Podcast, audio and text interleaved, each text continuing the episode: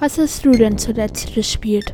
Ich habe zuletzt gespielt ähm, das Spiel, das heißt It Takes Two. Das hat ein Freund von mir gekauft und da gibt es so eine Art Teilnehmerpass oder so und den kann man vergeben und das ist auch ganz sinnvoll bei diesem Spiel, weil das ist ein reines Koop-Spiel. Das kann man gar nicht alleine spielen. In diesem Spiel muss man zu zweit Aufgaben lösen und das ist so eine Art ähm, Action-Plattformer und da springt man so rum und die Geschichte ist, man ist ein, man spielt die Eltern von einem Kind und äh, die sind durch einen Zauber plötzlich so ganz klein geworden und zu Puppen geworden. Und eigentlich haben die sich gerade vorher gestritten. Und die müssen irgendwie zusammenfinden.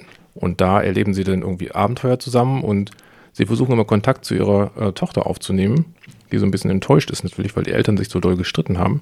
Und es klappt nicht so richtig und die geht dann immer weg. Und ja, und die sind halt so klein, dass sie in der Wohnung ja, dass schon so Sachen wie ein Staubsauger äh, ein Endboss sein kann und dann müssen die gegen Staubsauger kämpfen und es macht, hat tierisch Spaß gemacht und es hat eine sehr, sehr gute Grafik, habe ich auf dem Computer gespielt. Vielleicht spielen wir es irgendwann auch mal, weil zu Zeit spielen macht mich immer viel Spaß. Gerne. Was hast du denn so gespielt? Also ich habe zuletzt Pokémon Schild gespielt, da habe ich mir ja jetzt auch den Erweiterungspass gekauft und da gibt es jetzt zwei neue Regionen. Ich war bis jetzt nur in der Schneelande der Krone kann man sich das aussuchen, wo man hingeht, oder muss man zuerst in die Schneelande der Krone? Schneelande der Krone lohnt sich zumindest am Anfang, glaube ich, mehr. Wenn man dann sich als allererstes schon mal Gala Zapdos holen kann, wenn man zum Dünnerbaum geht. Gala Zapdos, den gibt es im normalen ähm, Pokémon-Schild nicht, oder? Nö, den gibt es nur im Erweiterungspass. Außer wenn man es sicher tauscht per Online, aber dazu erfahrt ihr nachher nochmal was. Okay, du hast gesagt, einen Dünerbaum gibt es da. Was ist das denn für ein Baum? Mm, das ist der Baum, von dem alle Obstbäume abstammen. Glaube ich zumindest. Und an dem tummeln sich Dynamax-Pokémon, oder? Nö. Nö. Der heißt nur so. Da sieht man auch Dala Zapdos, Dala Atlas und Dala Lava. Das zum allerersten Mal. Findest du die Gala-Formen schöner als die normalen? Auf jeden Fall. Bloß bei Dala Lava, das da mag ich die Typen Typenkombination nicht so doll. Hast du die schon alle eingesammelt? Nö.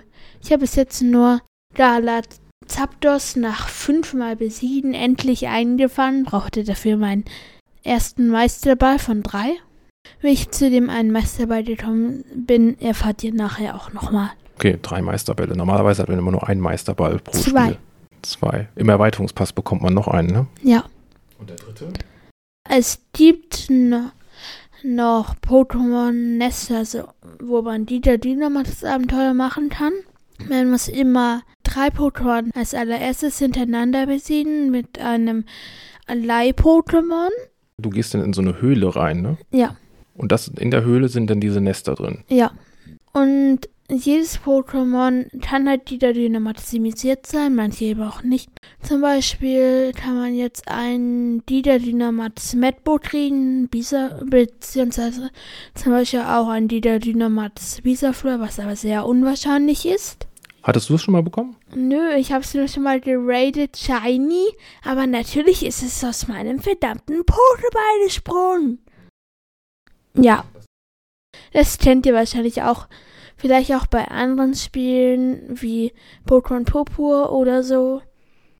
Am Ende von dem Lieder Dynamax Abenteuer kommen immer legendäre Pokémon. Und nun kommen wir zu einem kleinen Spaßstreit. Ist Anton ein legendäres Pokémon, ja oder nein? Nein. Also. Ja und nein. Ja, wenn der Stärke, wenn es auf den Kopf getroffen wird. Nein, weil es nicht nachdenken kann, würde ich sagen. Als Pokémon Schwert und Schild rausgekommen sind, gab es ja so ein bisschen Kritik, dass es zu wenig Pokémon gibt in ja. dem Spiel. Das sind ja auch wirklich viele hundert Pokémon schon, wenn man die Gala-Region dazu nimmt. Und der Erweiterungspass, der macht das so ein bisschen wieder wett, weil viele von den Pokémon, die man sich gewünscht hätte. Wie Nidoking. Und was hast du dir noch gewünscht? Mm, Anton. Anton. Muss man dazu sagen, Anton hast du noch nicht gefunden, ne? Ja, weil es auch nicht in der Schneelande der Krone ist. Hättest du doch mit der Insel der Rüstung anfangen sollen. Und Anton ist eigentlich doch dein legendäres Pokémon, was ihr das so nicht geglaubt habt. So, das war's zu, was wir zuletzt gespielt ja. haben. In der heutigen Episode wollen wir sprechen über Fake-Pokémon Das schließt ja im Prinzip gleich an, als was, was du gerade erzählt hast. Und dann wollen wir sprechen über die Nintendo Direct, auf der die neuen Spiele für die Nintendo Switch vorgestellt wurden. Die Spiele, die im nächsten halben Jahr erscheinen. Und zum Schluss noch wollen wir ein Spiel vorstellen, das uns ein Hörer vorgeschlagen hat. Und ja, fangen wir mal an. I now declare this bazaar open. Fake-Pokémon, das hat ja was direkt damit zu tun, womit wir vorhin gesprochen haben. Das ist nämlich eine Erfahrung, die du gemacht hast äh, mit Pokémon Schild. Du hast ja nicht nur den Erweiterungspass gekauft, sondern du hast ja auch Nintendo Switch Online gekauft. Mir gefällt daran, dass es da über 100 Spiele, so klassische Spiele, Super Nintendo, jetzt mittlerweile auch Gameboy-Spiele und NES-Spiele spielen kann. Und da würde ich ganz gerne auch mal ein paar ausprobieren. Genau. Und das Wichtigste für dich jetzt sind die Online-Features, die es in einigen Games gibt und die du dann in Pokémon Schild ausprobiert hast. Ja. Was kann man mit Pokémon Schild machen, wenn man Nintendo Switch Online hat? Man kann miteinander kämpfen, man kann miteinander per Linktausch Pokémon tauschen, wo man weiß, dass, welche man tritt. Per Zaubertasche, dann weiß er nicht, was man tritt, aber das kann man halt dann auch machen. Ja, und eine Sache, die ist mir erst gestern passiert. Ich verfluche die Person, die das gemacht hat. Die hat mir ein Shiny Libero angeboten. Und ich habe ihm dafür ein legendäres Pokémon gegeben. Zum Glück habe ich es danach wie wiederbekommen. Aber danach konnte ich es nicht tauschen. Ja. Pokémon tauschen, das ist ja was, was man auch schon in früheren Pokémon-Spielen gemacht hat. Ganz früher gab es da Link-Kabel dazu. Dann haben wir die Konsolen miteinander verkoppelt. Dann im gleichen Netzwerk mit zwei Switchen, dann kann man auch tauschen. Aber mit Nintendo Switch Online kann man über das Internet tauschen. Und zwar nicht nur mit Freunden, sondern auch mit Fremden. Erzähl doch mal, was der Unterschied zwischen Zaubertausch und Linktausch ist. Okay, Linktausch, da kann man wissen, was man kriegt. Also man weiß es dann. Zum Beispiel, wenn ich jetzt einmal äh, an, ich habe jetzt kein das, aber hätte ich eins, dann würde es jetzt den ein Celebi tauschen. Dann würde ich wissen, was, welches Level zum Beispiel das ist, indem ich auf Bericht des anderen Pokémon gehe. Und Zaubertausch im Gegensatz dazu, da weiß man nicht, was man bekommt. Und nun sind wir schon mal bei, wieder bei den Feld-Pokémon. Erzähl doch mal von deinem ersten Zaubertausch, der dich so richtig überrascht hat. Also, ich mach so meinen allerersten Tausch und zwar sofort einen Zaubertausch und kriege erst ein Shiny Volverot Level 100 mit den perfekten Attacken. Komplettes Dieter Dynamax Level. Es hieß Silverbolt. Ich war ja dabei, als du das bekommen hast und du bist völlig ausgerastet. Ja, halt, es war so ein, der Meister dabei, den ich erwähnt habe, dabei. Und schon da kam uns das so ein bisschen komisch vor, aber wir haben gedacht, naja, vielleicht hast du einfach mal wirklich, wirklich Glück gehabt und ein unglaublich gutes Pokémon getauscht bekommen. Als du dann aber auch weitere 100er Pokémon getauscht bekommen hast. Gesehen habe. Ich habe die meistens abgebrochen. Einmal, da wollte mir jemand einen Shiny Reflex, das habe ich zwar auch angenommen, aber nur, um das dann in ein anderes Pokémon umzutauschen. Es gibt Merkmale, an denen man Fake-Pokémon erkennen kann, weil du bist ja nicht der Einzige, dem das aufgefallen ist und ich denke mal, das werden viele Leute, die Pokémon Schild oder Pokémon Schwert mit der Online- Funktionen spielen, merken, dass, es, ähm, dass einem Fake-Pokémon angeboten werden. Woran kann man denn Fake-Pokémon erkennen? Also die meisten sind Shinies. Sie sind entweder Level 1 oder Level 100.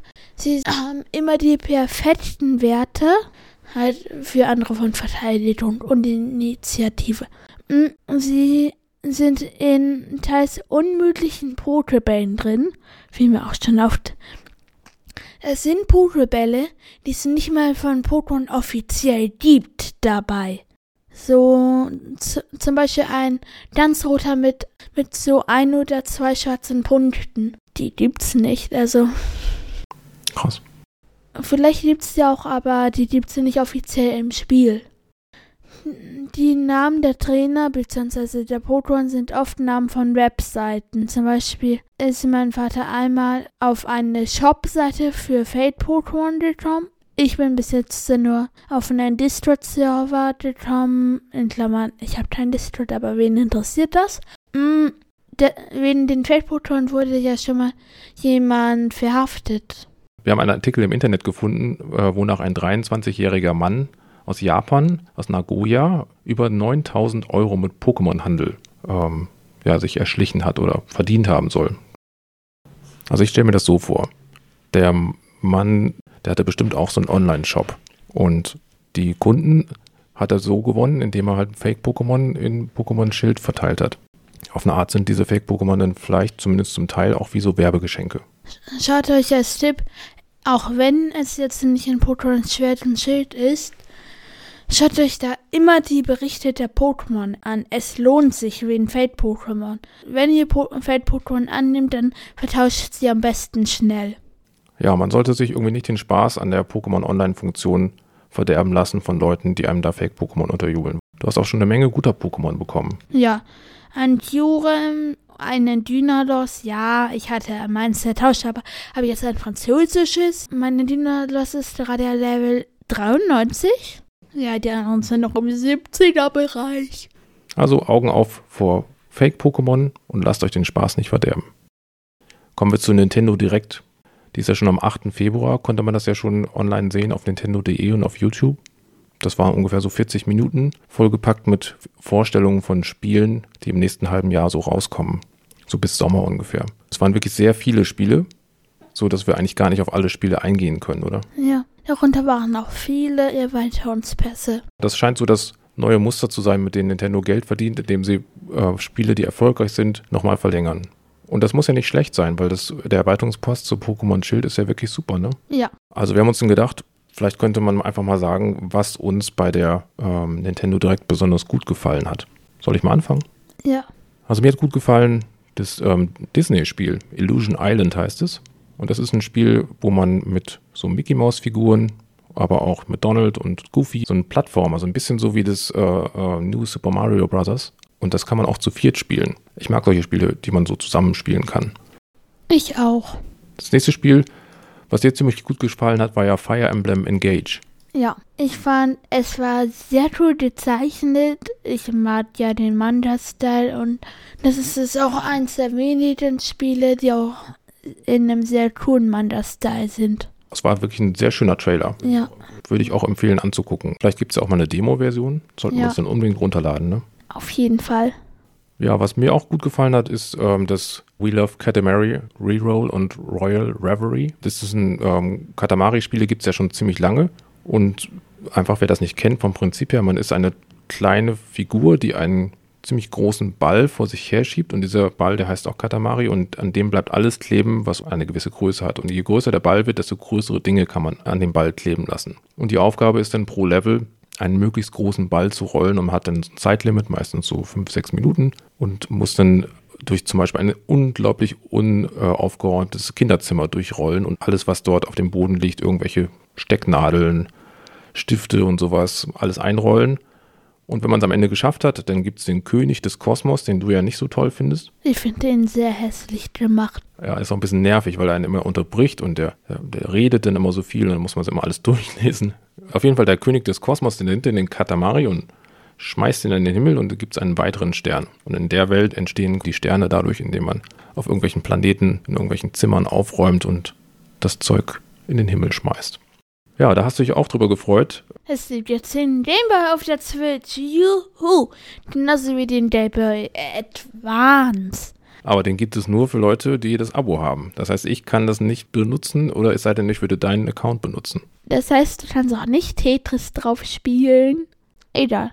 Gerade kann man zum Beispiel Tetris kriegen und Super Mario Land 2 Golden Coins. Und demnächst gibt es endlich das Pokémon Kartengame. Ich weiß nicht, was einen da erwartet bei dem Kartenspiel. Das ist ja das Blöde. Ich weiß es auch nicht. Hm, aber du kannst es demnächst, weil du hast ja schon das Abo bezahlt, aber du kannst es dann umsonst ausprobieren, was für ein Spiel das auch sein mag. Ja. Ja, was es dann auch gibt, ist das Original Fire Emblem auf ähm, Game Boy Advance und Metroid Fusion. Fire Emblem, hattest du ja gesagt, da hat dir der Trailer sehr gut gefallen von dem äh, Fire Emblem Engage Erweiterungspass. Und ja, wenn es dir wirklich gut gefällt, könntest du auch mal gucken, wie eigentlich das Original war. Das ist so ein bisschen wie bei Pokémon, da machen ja auch die Originalspiele auch sehr viel Spaß, also mir zumindest. Bei mir den.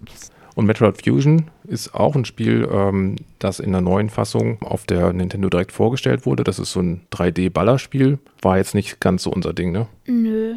Ja, dann gab es auch noch ein anderes Spiel, was ich auch sehr schön fand. Das hieß Fantasy Life I, The Girl Who Steals Time. Das sah irgendwie so ein bisschen so aus wie Animal Crossing. Ja. Hat so eine ganz schöne Grafik und ich könnte mir vorstellen, dass es ja einfach irgendwie ein schönes Spiel ist, um es nebenbei zu spielen. Ja. Wenn du mal Animal Crossing haben willst, ich könntest du einem Freund ausleihen. Ja, sollten wir vielleicht mal machen. Ja.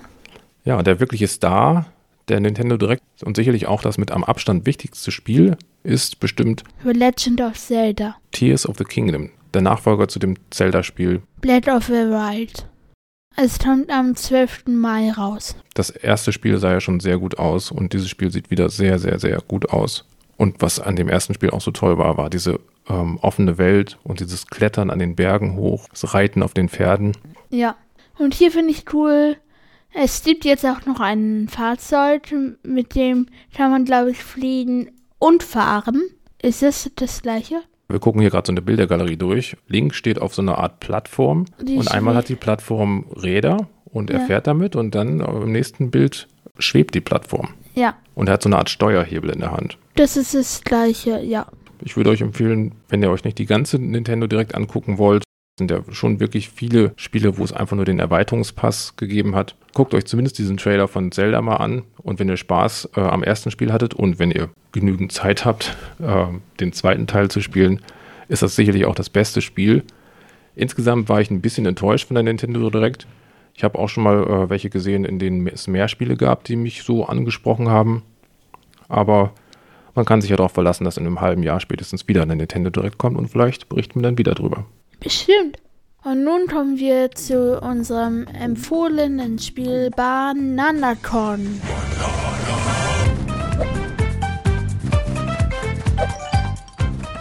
Ja, dich hat ein Hörer kontaktiert Also ein Hörer und ein Freund, aber ja.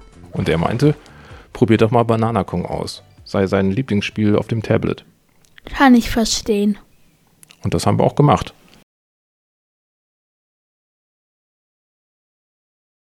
Es gehört, gehört in die Kategorie der Free-to-Play-Spiele. Das heißt, Mhm. ähm, es ist erstmal umsonst, aber gleichzeitig äh, wollen die Entwickler natürlich auch Geld dafür haben und das Geld verdienen sie dadurch, dass man sich Werbevideos ansehen muss, dass man Ingame-Käufe machen kann. Also Bananen sind da ziemlich wichtig. Je mehr Bananen man hat, desto mehr Fähigkeiten kann man freischalten in dem Spiel. Und das sind natürlich alles Sachen, die nicht so toll sind. Könnte ich heute eigentlich nochmal Bananacon spielen? Ja, warum nicht? Danke. Ja, also ich mag das irgendwie nicht so, wenn man, ich bezahle lieber vorab Geld und möchte dann nicht mehr irgendwie dazu gedrängt werden, irgendwas zu machen. Ich möchte auch nicht gedrängt werden, eine Wertung abzugeben. Ich will das Spiel wirklich nicht schlecht reden, weil das Spiel selbst finde ich total super. Ja. Es ist äh, vom gleichen Publisher wie der, der auch Oceanhorn. Das ist also ein Zelda-artiges Spiel. Und das Spiel ist ein Endless Runner. Ja, da kann man irgendwie, Unendlich weit rein. man startet, rennt so lange, bis man irgendwo gegen knallt oder bis einen ein Haufen an Bananen, der in Bananenschalen, der einen verfolgt, irgendwie überrumpelt. Das mit dem irgendwo den Knallen nervt, aber eigentlich ist es auch okay. Man versteht halt, wenn man dagegen kracht. Also man findet es nicht schlimm, vielleicht schade, aber dann ist es auch so. Wir müssen sagen, wir haben uns auch richtig Mühe gegeben beim Testen. Also wir haben also vi- viele äh, Stunden da schon rein versenkt. Also ich Du, zumindest. Ja, ich habe nur, nur so eineinhalb Stunden, aber heute wird es auf jeden Fall noch mehr sein. Natürlich habe ich das nicht nur gemacht, weil ich jetzt hier für den Podcast recherchieren wollte. Da kann ich zwar immer sagen, ich muss recherchieren und so, aber ähm, Mhm. es hat auch wirklich Spaß gemacht. Hab dich ertappt. Egal. Das Spiel spielt im Dschungel und man ist ein Affe. Ja. Und man sammelt Bananen. Das sind natürlich auch Con. Das Spiel erinnert ein bisschen an Donkey Kong Country auf dem Super Nintendo. Das hast du ja ganz gerne mit deinem Onkel gespielt. Auch wenn ich da am öftesten vertatscht habe. Ich finde, dass die Musik sich auch ein bisschen daran erinnert. Ja, Es hat eine ziemlich gute Musik. ja. Vielleicht mache ich auch mal ein Gameplay davon. Man startet im Dschungel und äh, man rennt vor so einer Art riesengroßen Haufen von Bananen weg, den man so immer so links im Hintergrund sieht. Das ist ein, ein seitwärts scrollendes Spiel. Also nicht so wie Subway Surfer, das ist ja ein anderes, ein, ein anderer Endless Runner. Ähm, Also es ist zwar so ähnliches Subway Surfer, aber auch nicht ganz, denn Subway Surfer sieht man ja von hinten und dann so irgendwie, manche finden es leichter reagieren, aber ich finde es eigentlich schwerer, da zu reagieren. genau, es ist von der Seite und man läuft durch den Dschungel. Man muss dann auf so Plattformen springen, Bananen einsammeln. Und bei Subway Surfer ist man bei einer Stadt. Und wenn man dann bei Banana Kong an bestimmten Punkten angekommen hat, dann kann man plötzlich äh, von der Dschungelwelt in andere Welten wechseln. Was für Welten sind denn das? Mm, Also, es gibt die Baumwipfel, die Wie kommt man dahin? Mm, Dafür muss man auf einer Liane sein, indem man festhält, drückt und dann ein Dash macht in Klammern. Wenn man dann einfach na nach rechts wischt. Und bei der unterirdischen Höhle und unter Wasser, da muss man auch einfach nur einen Dash machen. Entweder muss man bei einer Höhle einfach den so einen Höhleneingang, der versperrt ist, rein und beim Wasser, da muss man einfach nur in ein Unterwassergang. Und unter Wasser geht es dann auch weiter. Man wird weiterhin verfolgt. aber von einem Krokodil, das einem am Ende in Hintern beißt. Und wenn man hinterher gebissen wurde, was passiert dann? Dann fliegt man einfach normal wieder hoch. Und ist wieder im Dschungel und läuft weiter. Das Spiel wird immer ein bisschen schneller. Fiel mir noch nicht richtig auf. Was soll das heißen? Dass du so gut bist, dass dir das nicht auffällt? Nö. Ich meine damit, dass ich einfach zu schnell besiegt wurde. Ha, ha, ha, ha, ha. Egal. Passiert mir bei vielen Endless Runnen. Also, Auf den Baumwipfeln, da springt man die ganze Zeit nur und da muss man die Schwebefunktion einsetzen, um dann sozusagen nicht äh, in die Lücke zwischen zwei Baumwipfeln reinzufallen. man kann in eine Rakete kommen. Da kann man ja in eine Inselwelt.